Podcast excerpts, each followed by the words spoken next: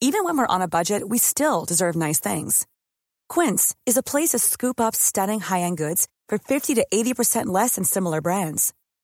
They have buttery soft cashmere sweaters starting at $50, luxurious Italian leather bags, and so much more. Plus, Quince only works with factories that use safe, ethical, and responsible manufacturing. Get the high-end goods you'll love without the high price tag with Quince. Go to quince.com slash style for free shipping and 365-day returns. Las noticias. ¿Qué tal? ¿Cómo le va? Buenas tardes. Estás a punto de escuchar Yo soy Javier Alatorre. las noticias con Javier Alatorre. La vamos a pasar muy bien. Comenzamos. Por una noche de rumba nos sorprendió la locura. No la agarre conmigo, tú sabes que todos tenemos la culpa. La culpa fue del ron, de la cerveza y el don Periñón. Y echó a volar nuestra imaginación. Y de repente se nos olvidó. Y es que me pasé. Me pasé. Está bien, bueno, pues así, bien y de buena los saludamos. Ya estamos llegando a la orilla del fin de semana después de una semana, pues un poquito, eh, pues un poquito intensa y así con, con música. ¿Quién es? Es Maluma, si no me equivoco. Ah, no, es este señor Enrique Iglesias. Es que, que, que va de Maluma Enrique Iglesias. Que va, por Dios. Pero bueno, muy bien, prometemos que nos vamos a aplicar más en las cuestiones musicales con muchísimo gusto. Miguel Aquino, ¿cómo estás? ¿Cómo estás, Javier? Muy buenas tardes, buenos días en algunas partes del país. Me da mucho gusto saludarlos, aquí listos con toda la información. Es que de repente cuando escuchas esos ritmos, Javier, con todo respeto a, a don Enrique Iglesias y a todos los cantantes, pues todos parece que tienen el mismo timbre de voz. Pum, pum, pum, pum. No, y aparte, la, el, el, la- ¿cómo te diré? Eh, toda la composición y toda la, la instrumentación, la producción, pues es más o menos lo mismo, ¿no? Le ponen ahí un pum, papapum, papapum, papapum de fondo. Y pues ya, nada más. Y, y así. Pero bueno, ese, ese es otro tema. Qué bueno que, que está con nosotros. Saludamos a nuestros amigos allá en el norte. Les va a llegar un poquito de agua al norte de Sinaloa, sur de Sonora. Eh, hay una eh, tormenta tropical que se llama Felicia, que nada más va a dejar agua. Qué bueno. Se está desviando. En este momento ya es huracán categoría 1 y en su trayectoria pues estaría afectando eh, a los cabos en Baja California Sur. ¿Les va a llover? Sí, sí les va a llover, pero nada de riesgo, nada de momento, porque ya sabe usted que después este, cambian su, su trayectoria. Pero Felicia se llama este huracán categoría 1, se llama Felicia, se va internando, tiene unos ventarrones, pero no, no, no está afectando algo de marea alta, nada más tener un poquito de cuidado ahí en, en Pacífico Norte y, y nada más, bienvenida a la lluvia. Eh, las presas uno pensaría con estos aguaceros, Miguel, pero nada, apenas un poquitito, hasta aquí que llueve un día sí y otro también, y que se revientan los drenajes y las calles son ríos, uno dice, bueno, pues ya las presas están llenas, nada. Las del Cutzamala ni siquiera brincaron un poquitito, las de Valle de Bravo apenitas van, van este recuperándose, que tenemos una pésima infraestructura, ¿no? Este, gobiernos van, gobiernos vienen, se pelean los partidos políticos, pero los responsables de hacer las obras, de darle mantenimiento del crecimiento urbano, de dar los servicios, de que los drenajes funcionen, de que las calles estén bien hechas, no puede ser que las calles se conviertan en ríos y, sea un arrastre enorme de tierra, piedras, de agua, de basura y decimos, no, es que el agua malvada, no, no, no. La naturaleza es lo más generoso, es lo más amoroso que puede haber, que las ciudades están mal hechas y que las obras públicas es otro, eh, es un negocio también para muchos funcionarios pillos y después vienen las calamidades, que se revientan los drenajes, que no aguantó esto, que no aguantó el otro, que se levantó el chapopote, en fin, pero de eso no tiene ninguna responsabilidad la naturaleza. Saludos entonces allá, esperemos que, que la humedad, que el beneficio le llegue también hasta Baja California Norte, es el segundo huracán de la temporada en, en, este, en este momento. Oiga, y eh, rápidamente de, de, información que está, que está en desarrollo en diferentes partes, no nada más aquí en México, ya le estaremos informando. Rosario Robles, pues mal y de malas, ¿no? Se va a quedar allí en la cárcel, le rechazaron el amparo, ¿no? Y además, Miguel, le renunciaron los abogados, en este momento le están renunciando, dicen, pues nosotros no sabemos cuál es su estrategia, no se quiso, así como Lozoya, ¿no? No se quiso eh, sumar al, eh, al beneficio, ¿cómo se llama esta figura? ¿Eh? Perdón, sí, en su momento ella estuvo buscando este, ¿cómo le llaman? Criterio de oportunidad. Criterio de oportunidad, ¿no? De decir, fue, fue el secretario de Hacienda, fue este, fue el otro pero quién sabe qué pasó. Pero, el, pero la, la, Fiscalía General de la República le dijeron que no, que muchas gracias, que no se podía pegar este criterio de oportunidad, porque la verdad, las pruebas o los testimonios que en su momento ella pudiera aportar, pues no, no les iban a servir y no les iban a funcionar. Sí, ella buscó en algún momento, eh, pues, irse a este programa de criterio de oportunidad, en donde, bueno, pues ella a través de intercambio de información o de datos o de supuestos datos podría obtener, pues, algunos beneficios en su condena, pero la Fiscalía General de la República, pues, no la quiso apegar a este programa. Y este es el segundo equipo de abogados que le renuncia a la señora Rosario Robles. Bueno, el hecho, hay que, hay que recordar en qué contexto. Estaba a punto de irse a su casa a seguir el proceso.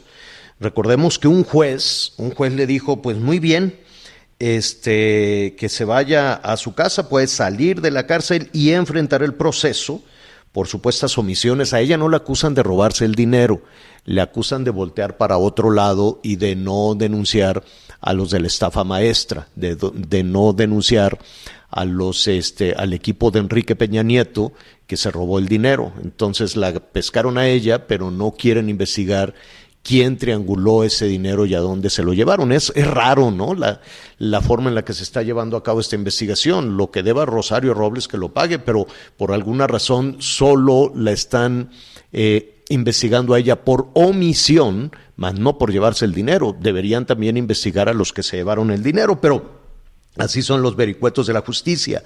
Ella estaba ya a punto, Miguel, corrígeme si me equivoco, de seguir su proceso en este, en, pues en libertad o por lo menos en arresto domiciliario, no lo sé. Ese fue el fallo de un juez federal este, recientemente, pero fue impugnado por eh, la fiscalía eh, la Fiscalía General de la República y también por la Auditoría Superior de la Federación le impugnaron este fallo del juez y le dijeron, no, no, no, no, no, ella tiene que seguir ahí en la cárcel y este, pues no sabemos, ¿no?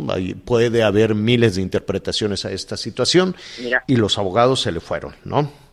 Así es, este Javier, si me permites, aquí me está llegando precisamente parte de la declaración del abogado Sergio Arturo Ramírez, hace unos minutos que anuncia el por qué y cómo está dejando la defensa de Rosario Robles.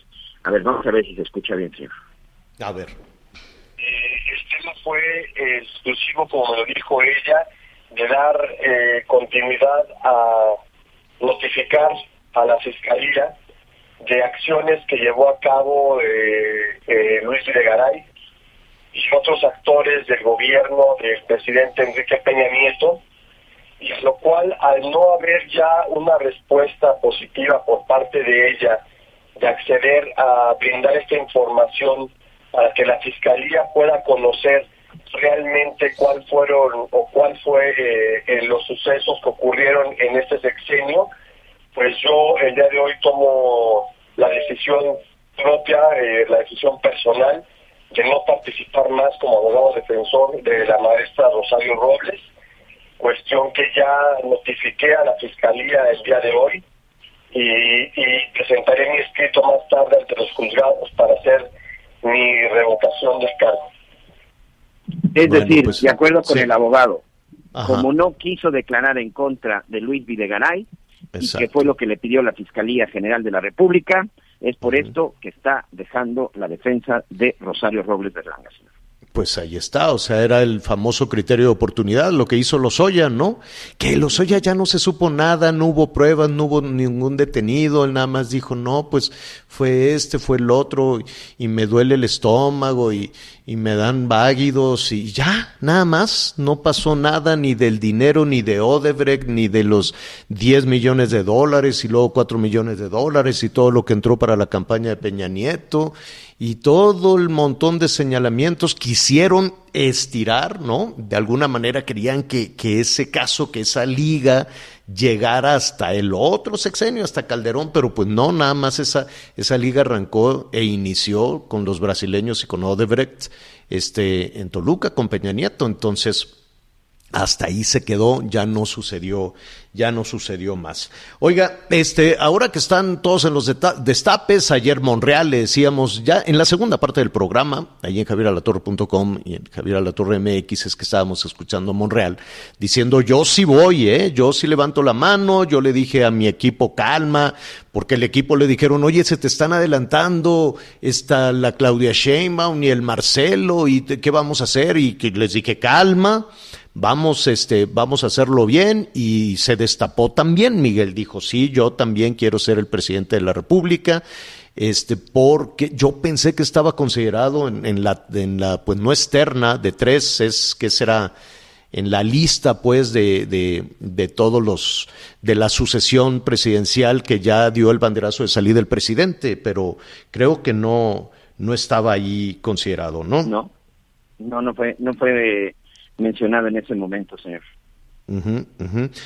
Eh, ah, bueno, sí, eh, muchísimas gracias a Javier Lozano que lo vamos a buscar y tiene razón.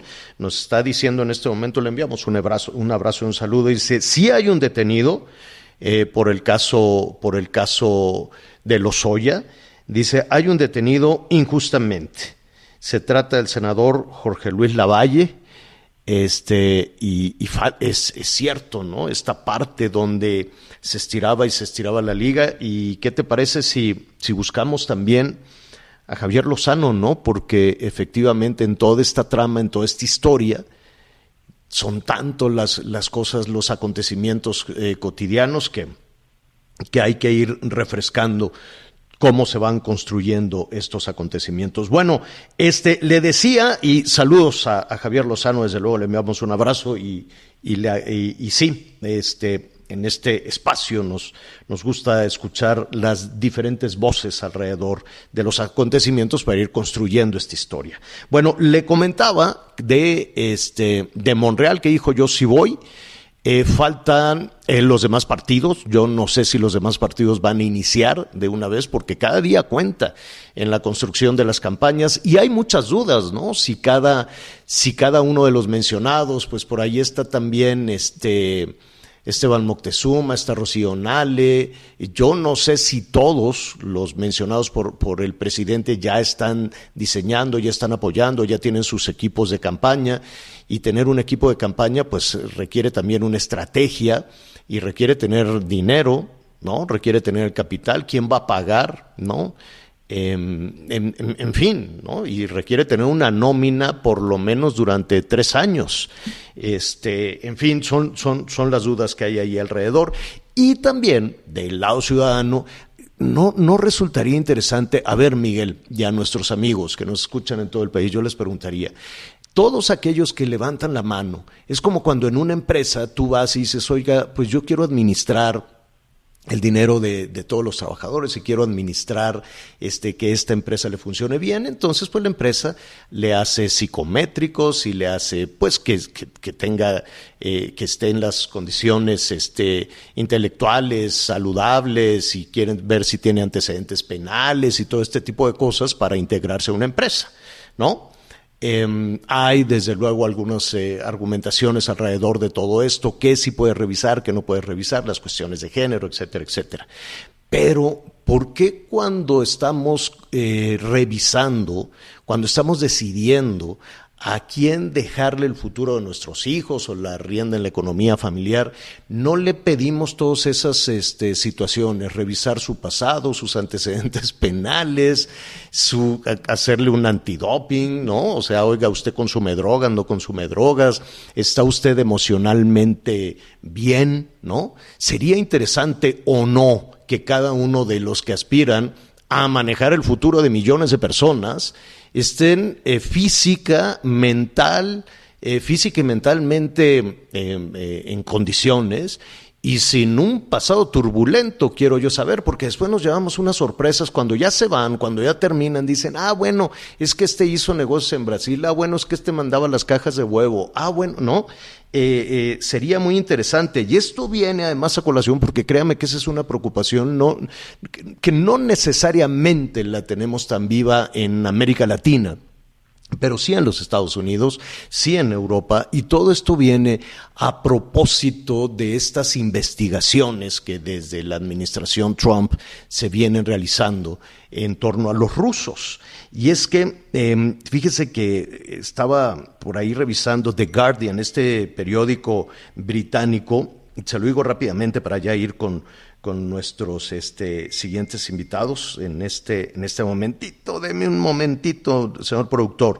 Bueno, este, The Guardian dice que tienen ya una investigación, que hay documentos filtrados de, em, de la deliberada participación de los rusos en que se tomara una mala decisión política, es decir, The Guardian dice que tiene ya este, las pruebas filtradas por el Kremlin es decir, por, los rusos, por la inteligencia eh, rusa, donde se indica que el presidente, Putin ordenó a, los espías que ellos tienen, sus agencias de espionaje internacional, hacer todo lo posible por poner a un mentalmente inestable líder en los Estados Unidos, mentalmente inestable líder en los Estados Unidos para la presidencia del 2016, es decir, hicieron todo lo posible para que Trump gobernara, eso es lo que dice The Guardian. Y es un asunto que, vaya, se puede quedar como una anécdota y decir qué barbaridad el espionaje ruso, pero eh, si reflexionamos un poquito en eso, decir, bueno, ¿y si le estamos dejando el destino y el futuro y el bienestar de tantos millones de personas, no podríamos tener un poquito de certeza, que no sea nada más entre los partidos políticos, que no sean las encuestas, sino decir, oigan, miren, esta es la carta de servicios de, de estos aspirantes de Morena, del PRI, del PAN, del PT, del Verde, del que usted quiera y mande. Sería muy interesante, ¿no? Por lo menos saber quién es quién en ese tema. Bueno, muy bien, ya lo, lo vamos a retomar en un, en un momentito, en un momentito más. Em, a ver, vamos rápidamente a nuestra primera, con nuestra primera conversión, nuestra primera invitada del día. Y tiene que ver con este tema que incluso se trató en la mañanera, eh, el dinero que están eh, demandando algunos eh, trabajadores jubilados y pensionados del Seguro Social. Eh, llevamos ya varios días reportando los plantones, por lo menos en la Ciudad de México, en otras partes del país, en Veracruz también. Hay cierres a Paseo de la Reforma, hay cierres en Insurgente en, algunas ocasiones. ¿Y por qué hacen este cierre? ¿No cree usted que a la gente le gusta ir a estar bajo el sol o bajo la lluvia? Porque quieren ser escuchados. ¿De qué se trata? ¿Qué, cuál, es este dinero que hoy en la mañanera este, se decía, oigan, pues no hay posibilidad de que el dinero que dan al rubro de cesantía y jubilación se les regrese.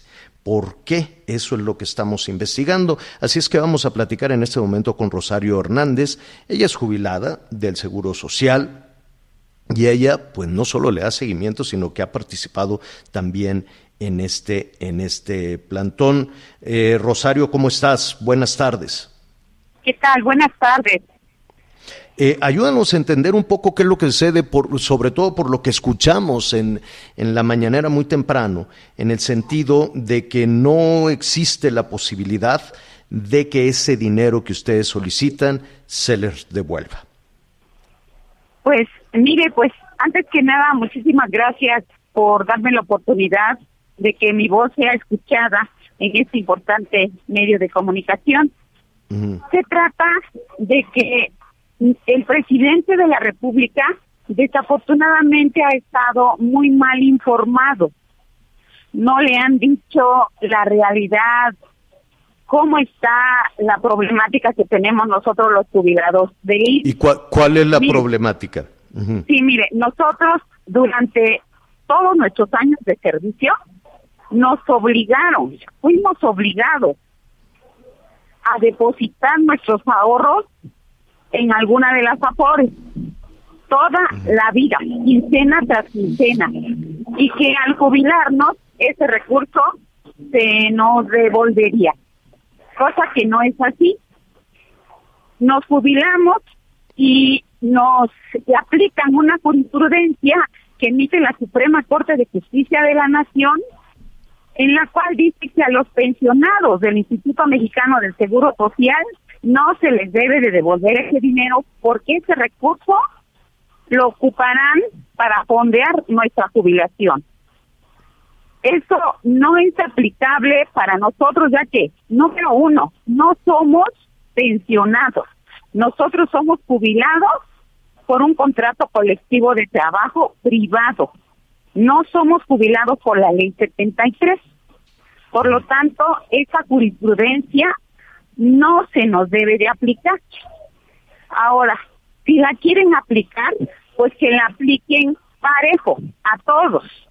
Porque resulta que en la Junta Federal de Conciliación Arbitraje número 32 de la ciudad de Oaxaca, y lo puedo probar, pagan este recurso de cesantía y vejez a todos los jubilados y pensionados del Seguro Social que quieran ese dinero, pero quitándoles un moche del 60 hasta el 70%. ¿Cómo? ¿Cómo? ¿Les dicen te doy esto pero me quedo con una parte? Es correcto. Sí. ¿En dónde, ¿En dónde, en dónde tienen ustedes pruebas de eso? ¿En, ¿En dónde sucede? Mire, eso sucede en la Junta Federal de Conciliación y Arbitraje número 32 de la ciudad de Oaxaca. Es más, nosotros ya interpusimos una denuncia aquí en la Fiscalía General de la República, demostrando, dando pruebas de este dicho. A ver, para, para entender un poco, cuando ustedes trabajan, usted, usted ya dejó de trabajar para el Seguro Social, ¿así es? Es correcto, sí. Bueno, cuando usted estaba trabajando, le descontaban eh, su afore y le descontaban... Eh, fondo de jubilación. El, fondo de jubilación, ¿es correcto? Dos cuentas.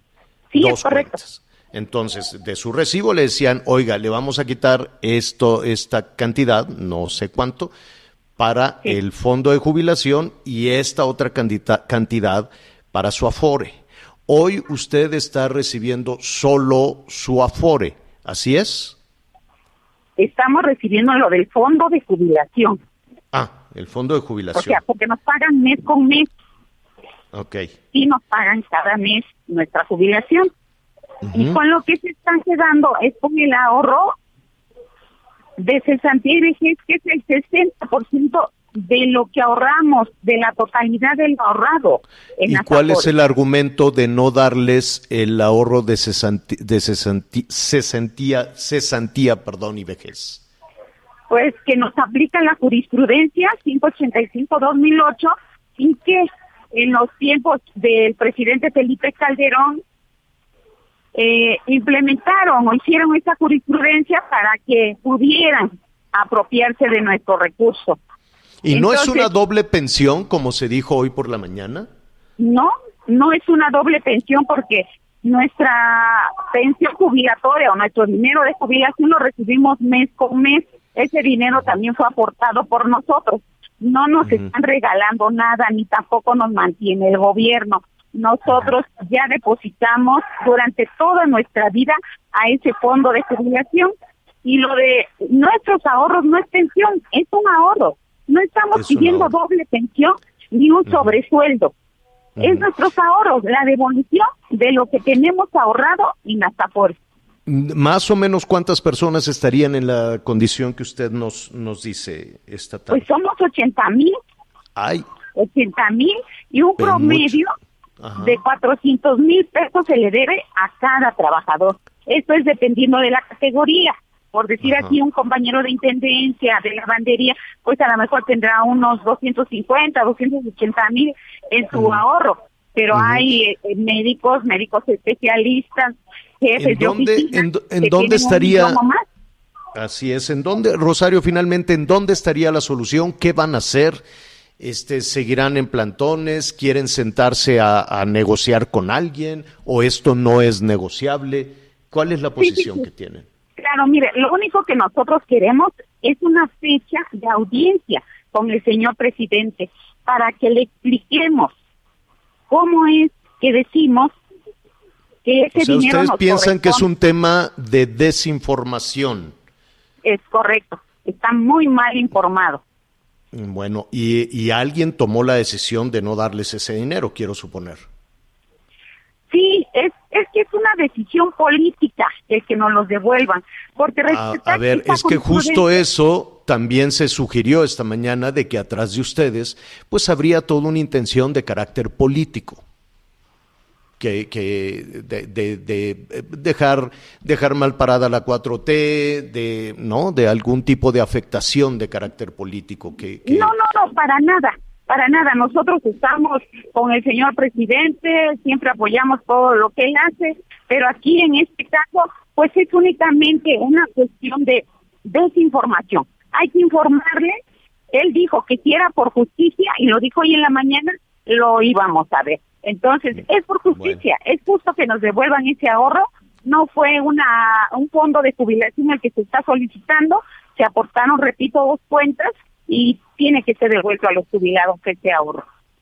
Rosario, es, eh, te agradecemos muchísimo. Es un tema complejo en la administración interna del Seguro Social, pero hay una cantidad de dinero que, que ustedes están demandando, que ustedes aportaron y que ahora necesitan. Así es como lo entendemos, ¿no? Así es, sí. Perfecto. Rosario, te agradecemos muchísimo este, y a- por tu conducto a todos sus compañeros. Coméntales que estamos aquí pendientes de, de, lo que, de lo que se diga, de lo que decidan y con mucho cuidado, con mucho cuidado, porque de pronto pues estar en la calle no lo hace uno por gusto, ¿no? Con la lluvia, el Claro, sol, la necesidad.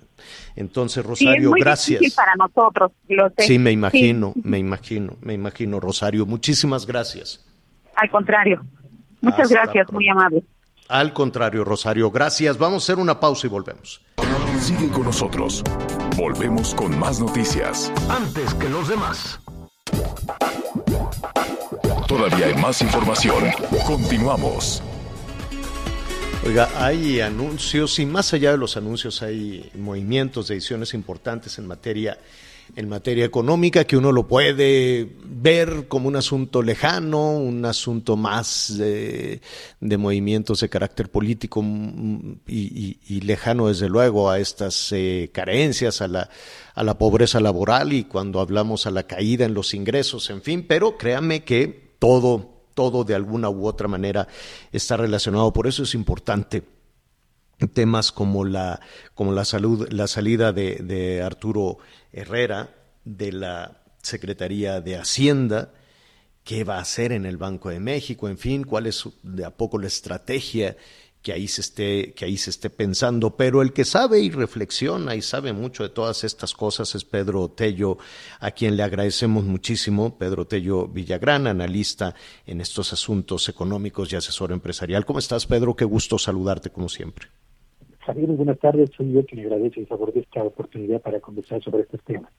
Oye, Pedro, eh, parecería muy lejano, pero no hay nada lejano cuando se trata de, de la economía, de la economía nacional. Hay algunos puntos. Hoy es un día interesante en el tema de aduanas, en el tema de Banco de México, en el tema de, de Hacienda. En principio, este movimiento, este, que juego en el tablero que hace el presidente López Obrador, ¿le ves eh, beneficios? Sí, por supuesto. Yo creo que cualquier renovación en el equipo cercano del presidente, particularmente en el área económica, es importante, oportuna y además necesaria. En el caso de Arturo Herrera, vale la pena señalar que precisamente en julio de hace dos años, en 2019, era sorpresivamente postulado por el presidente para ocupar la titularidad de la Secretaría de Hacienda tras la renuncia en ese mismo mes del doctor Carlos Ursúa. Y dos años después, en julio del 2021, Arturo Herrera es postulado por el presidente de la República para convertirse en el gobernador ahora del Banco de México y dejar su sitio a un hombre cercano al presidente con quien ha trabajado en años previos, eh, Rogelio Ramírez de Lao, para que éste sea quien ocupe, si los legisladores lo aprueban, eh, la titularidad de la Secretaría de Crédito Público. Y son dos estilos totalmente diferentes de conducir una dependencia, dos formaciones académicas distintas, dos personalidades también contrastantes y yo creo que la de eh, Rogelio Ramírez de la O llega en un buen momento en un país que necesita respuestas en materia económica con políticas públicas perfectamente definidas para poder afianzar la recuperación de la economía y sobre todo, eh, Javier Auditorio, la generación de más y mejores empleos. Eh, eso, eso es una parte fundamental. Los pronósticos, este, cautelosos, pero cada día son mejores. Eh, tanto de las calificadoras como de las propias eh, autoridades financieras, son optimistas respecto a la recuperación económica, Pedro. Por supuesto que si todo el mundo ubica ya el crecimiento que se espera de nuestra economía en este 2021 en el orden del 6 al 6.3%, cuando hace apenas cuatro o cinco meses la mayoría lo estaba situando por ahí del cuatro y medio cinco por ciento. Nos va a ir bien digamos en este 2021 Javier pero a partir del año 2022 el Fondo Monetario Internacional el Banco Mundial la CEPAL los analistas eh, privados que son eh, consultados mensualmente por el Banco de México y las firmas calificadoras consideran que la economía mexicana va a regresar, si no se hace algo para estimular la inversión privada, al mismo ritmo de crecimiento anual que durante más de 30, 30 años hemos mantenido, decir, un crecimiento que va a oscilar entre el 2 y el 3%. En otras palabras, menos de la mitad de lo que se estaría esperando para este 2021, lo que nos coloca frente a la circunstancia de que un país que avanza a ese ritmo difícilmente puede generar el millón de empleos que requiere cada año para atender solamente el crecimiento natural de la población. Eh, queda la percepción, Pedro, que en estos dos años y medio, casi llegando a la mitad de la administración, para, para los planes de este gobierno, para la estrategia de la 4T, se requería eh, redireccionar el dinero, el gasto, ¿no? Y, y, no queda la impresión, así fue en los hechos en muchísimas cuestiones. Algo importante, pues era el ahorro en el gasto del gobierno. No sé hasta dónde puede empujarse esa situación. En fin, el gobierno necesita dinero. Ese, esa para su estrategia, para sus planes, para sus programas. Esta eh, eh, envío, y te lo voy a preguntar así directamente, este, porque hay quienes le dan la vuelta y lo sugieren nada más. Esta llegada de Arturo Herrera al, em, al Banco de México, eh, ¿significaría o el gobierno tiene la posibilidad de utilizar y echar mano de las reservas para sus programas? ¿De financiarse para sus programas? Sí, yo creo que no, Javier. La interpretación a la hipótesis de que el envío de Arturo Herrera lo mismo que la designación de dos subgobernadores por parte de la administración del presidente López Obrador, forma parte del intento por capturar el Banco de México y hacer que la política monetaria, desde el manejo de las tasas de interés hasta la administración de las reservas internacionales, se someta al juicio o a las decisiones del presidente, yo creo que es una interpretación que ha pegado bien en los medios, pero creo que difícilmente va a encontrar espacio en la realidad. Yo no creo que Arturo Herrera se vaya a jugar su prestigio, que ha, que lo ha trabajado durante años enteros, y tampoco creo que a este país le vendría bien aspirar a minar la independencia del Banco de México y hasta ahora el manejo impecable de la política monetaria. Cuando empecemos a manejar a capricho las tasas de interés que determina el Banco de México y también administrar el uso de las reservas internacionales, te puedo asegurar que va a caer la calificación que México tiene sobre la deuda soberana y una buena parte de los inversionistas que siguen aquí van a, salir a buscar otros horizontes porque van a percibir que el bastión uno de los bastiones más importantes para el manejo correcto de la economía mexicana estará cayendo y yo no creo que se le convenga ni al presidente y por supuesto tampoco al señor Arturo Herrera. Eh, Pedro, una, una última cuestión que, que es interesante, se quedó por ahí, eh, eh, no la vi muy, no la vi muy destacada, pero habrá que seguirle, me refiero a la, en, la prensa de nuestro país, pero habrá que seguirle el hilo allá en los Estados Unidos. Ayer los demócratas, los senadores, este, en apoyo desde luego a la estrategia eh, ambiental, de recuperación ambiental del presidente, del presidente Biden, este eh, en fin, con todas las decisiones que, se han tomado, pues, que son varias, pero eh, dice, bueno, aquellos países que no se sumen a este club de, eh, que quiere esta recuperación ambiental, le vamos a cobrar, le vamos a poner un impuesto, le vamos a poner un arancel a los productos que lleguen a la economía, a los productos que compren, que se compre, que compre el consumidor estadounidense si no modifican su política ambiental y si siguen usando combustibles fósiles. ¿Qué opinas de eso? ¿Mm? Yo diría, eh, Javier, que todo el mundo sabía que desde el triunfo del señor Biden al frente de la presidencia de los Estados Unidos, a México le venían dos pinzas que iban a ir apretando paulatina y consistentemente decisiones que se habían tomado en materia de políticas públicas. Por una parte, la de eh, la búsqueda de la generación de energía por, por fuentes no ambientalmente sanas. Y por otro lado la política salarial que México se siguió durante muchos años que era mantener artificialmente bajos los salarios de la mayor parte de los trabajadores. Ya tenemos denuncias en materia laboral para mejorar las condiciones de independencia y de toma de decisiones entre sindicatos de la industria automotriz y de la fabricación de autopartes y ahora esta iniciativa en materia ambiental me manda un, mensaje muy evidente a México. Tienes que cumplir con las obligaciones que tú mismo aceptaste en, en la modernización del Telecam o en materia ambiental y en materia laboral si aspiras a que tus productos ingresen libres de arancel a mi mercado, el estadounidense, y por supuesto habrá que ver la reacción del, gobierno canadiense que seguramente va a apuntar en la misma dirección. Así que y, a ver qué hacemos con el combustóleo, Pedro. Esa es una gran, pues eh, con el carbón y el combustóleo y estos planes de fortalecer a la industria eléctrica nacional. Digo, hay una planta descoquizadora que está en proceso, que ya la conocí, ya fui, ya la vi, ahí en Dos Bocas, es enorme, pero hay una cantidad de combustóleo y, y de carbón que se le está apostando, ¿no? Y, que obligará a este gobierno a dar un giro importante en la política ambiental y generación de combustibles, porque de lo contrario va a entrar en colisión directa con los compromisos suscritos en el Tratado con Estados Unidos y Canadá y eventualmente nos dejará en situación de desventaja, particularmente a los exportadores pues, mexicanos. Los exportadores, o sea, de por sí, de capa caída, como tú muy bien señalas, que se requiere darles el espacio, darles los apoyos, y si ahora a la hora de, si en este momento a la hora de ir a competir al mercado de consumidores más grande o nuestro mercado importante de consumidores, te van a decir sí, pero tu producto es más caro. ¿Por qué? Porque tu gobierno usa carbón y combustóleo. Ándale. Entonces el que va a pagar es el que no tiene la decisión en sus manos.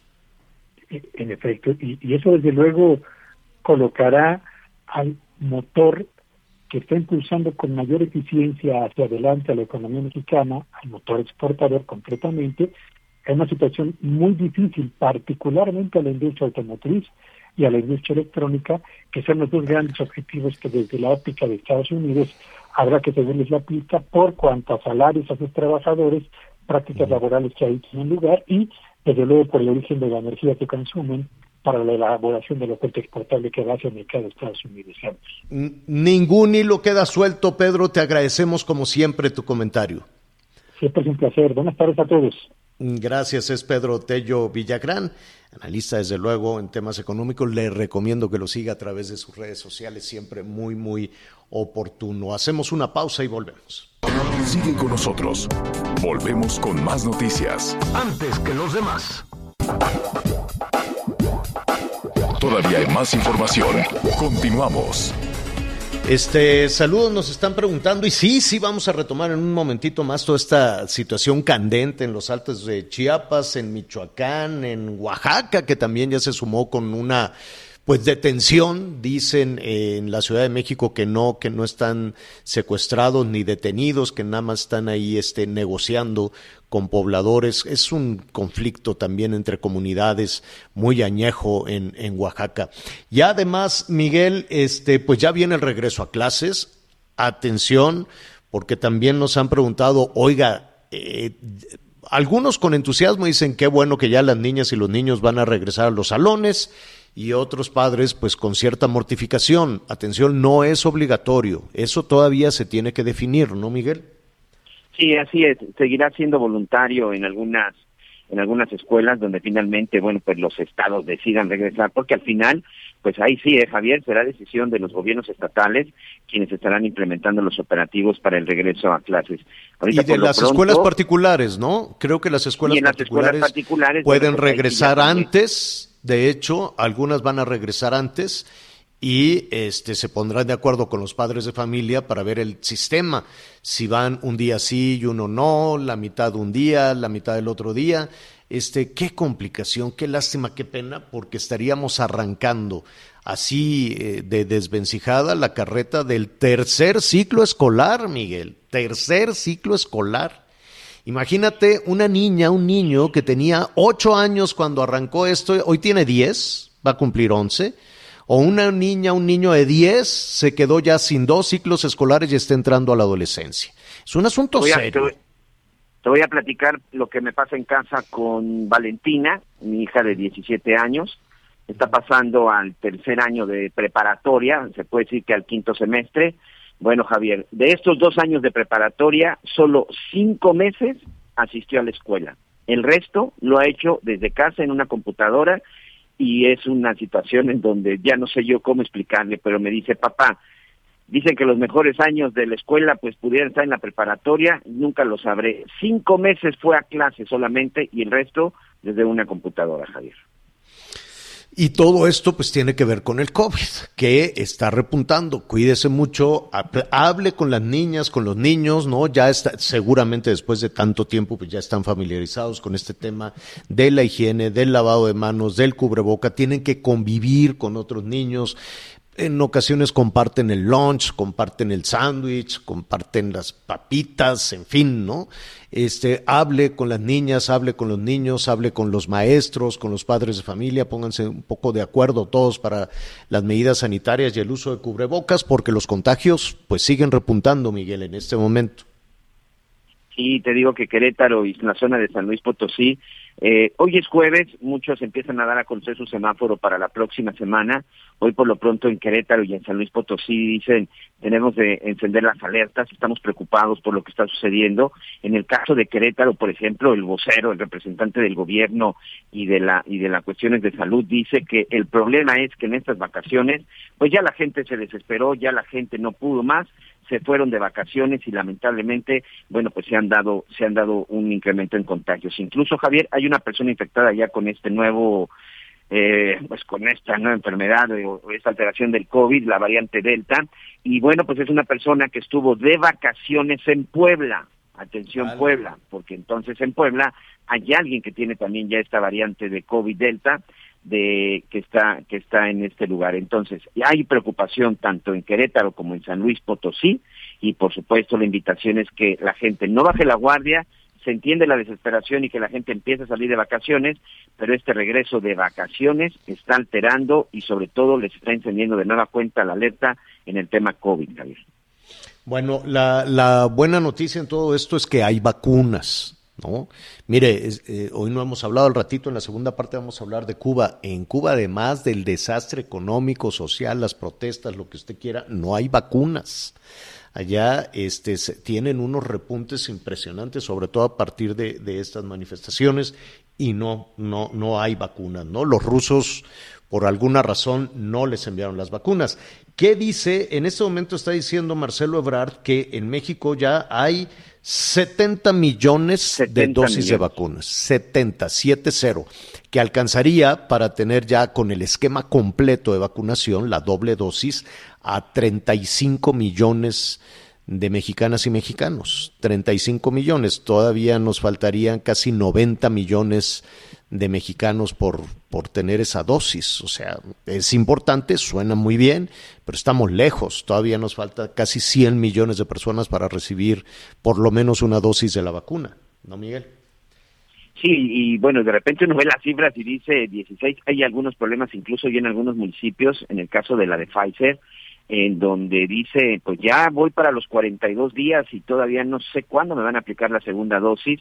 Ahorita, por ejemplo, la que se recibió esta mañana fue la Sputnik, que también ya había preocupación porque mucha gente que había recibido esta eh, vacuna rusa, Javier, también dicen, bueno, pues ya ha pasado una cantidad de tiempo importante y ya me debería de tocar la segunda dosis. Uno de los problemas también es ese, que mucha gente, yo no sé si por desinformación o simple y sencillamente no están llegando las vacunas a tiempo, pues se preocupan con el asunto de la segunda dosis.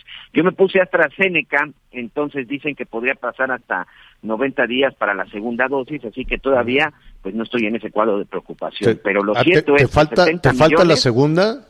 Me falta la segunda todavía, Javier. Me falta la segunda dosis.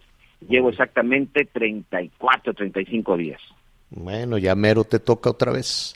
Vamos, eh, tenemos más información, Miguel. Así es, vamos a hacer recorrido por los estados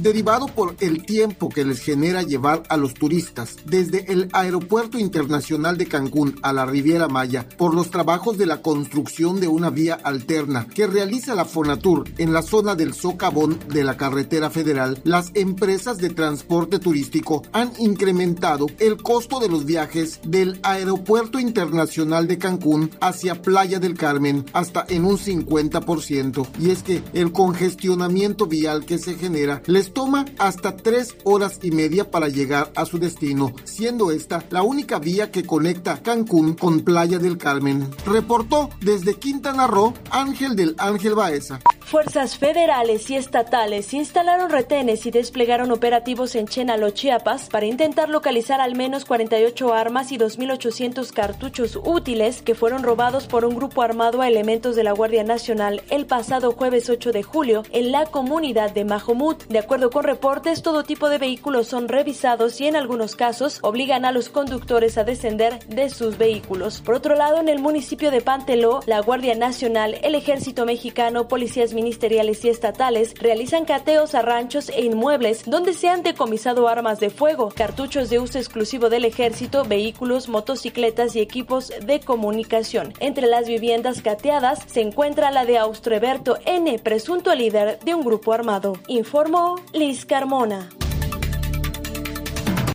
Siguen con nosotros. Volvemos con más noticias. Antes que los demás. Todavía hay más información. Continuamos. Bueno, eh, estamos por, por concluir la, la primera parte. Eh, los invitamos desde luego a javieralatorre.com, eh, MX este, porque se va a poner muy bueno. Oye, Miguel, que estuvo malísimo el partido México-Guatemala y entonces una pareja este, dominó toda la atención, ¿no? Han sido malísimos los partidos de la selección y en efecto, pues ahí este pues otras otras cosas han sido realmente lo, lo interesante, Javier, pero sí, ya te voy a platicar en, unos minutos más. Ahorita lo vamos a platicar en la segunda parte. Eh, eh, ¿qué, ¿qué, pareja tan dispareja? Porque él está, pues, como ¿no? Muy feo, ha de, ha de, ser muy fuerte y muy formal, así debemos de ser los señores. Y, y su novia es muy bonita, muy guapa, y entonces, este, pues ahí los, los, este, los compañeros de, de Azteca Deportes le fueron construyendo esta historia. La verdad es que lo hicieron muy bien. Al ratito, si no lo vio, si no eh, estuvo ahí en el tema de las redes sociales porque se convirtió en tendencia, este, se lo vamos a, se lo vamos a platicar. Bueno, vamos a hablar también este, de, ¿cómo se llama?, de los candidatos, de los que ya alzaron la mano, de los que no. Hemos recibido también ahí muchísimos comentarios. Hay gente que dice, pues sí, que les hagan el antidoping. ¿Tú no estás de acuerdo con eso, eh, Miguel, a todos los candidatos a cualquier cargo? No, por supuesto, por supuesto, candidatos y funcionarios que no vayan por un puesto de elección, todos deberían de tener esa... Mira, y, no soy el antidoping, sino más bien ver qué tan cuerdos están, señor. bueno, bueno, muy bien. Pues ahí está. Eh, acompáñenos, acompáñenos en la segunda parte a través de Javier Latorre MX, javierlatorre.com. Muchísimas gracias a las estaciones de Audiorama y desde luego a las estaciones de El Heraldo Radio. Yo lo invito a que siga con nosotros.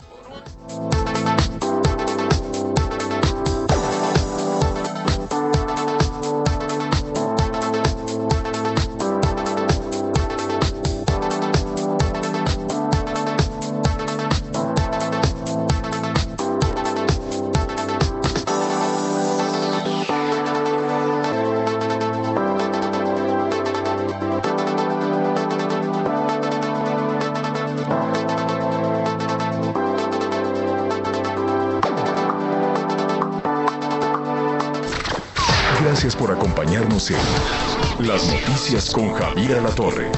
Ahora sí ya estás muy bien informado.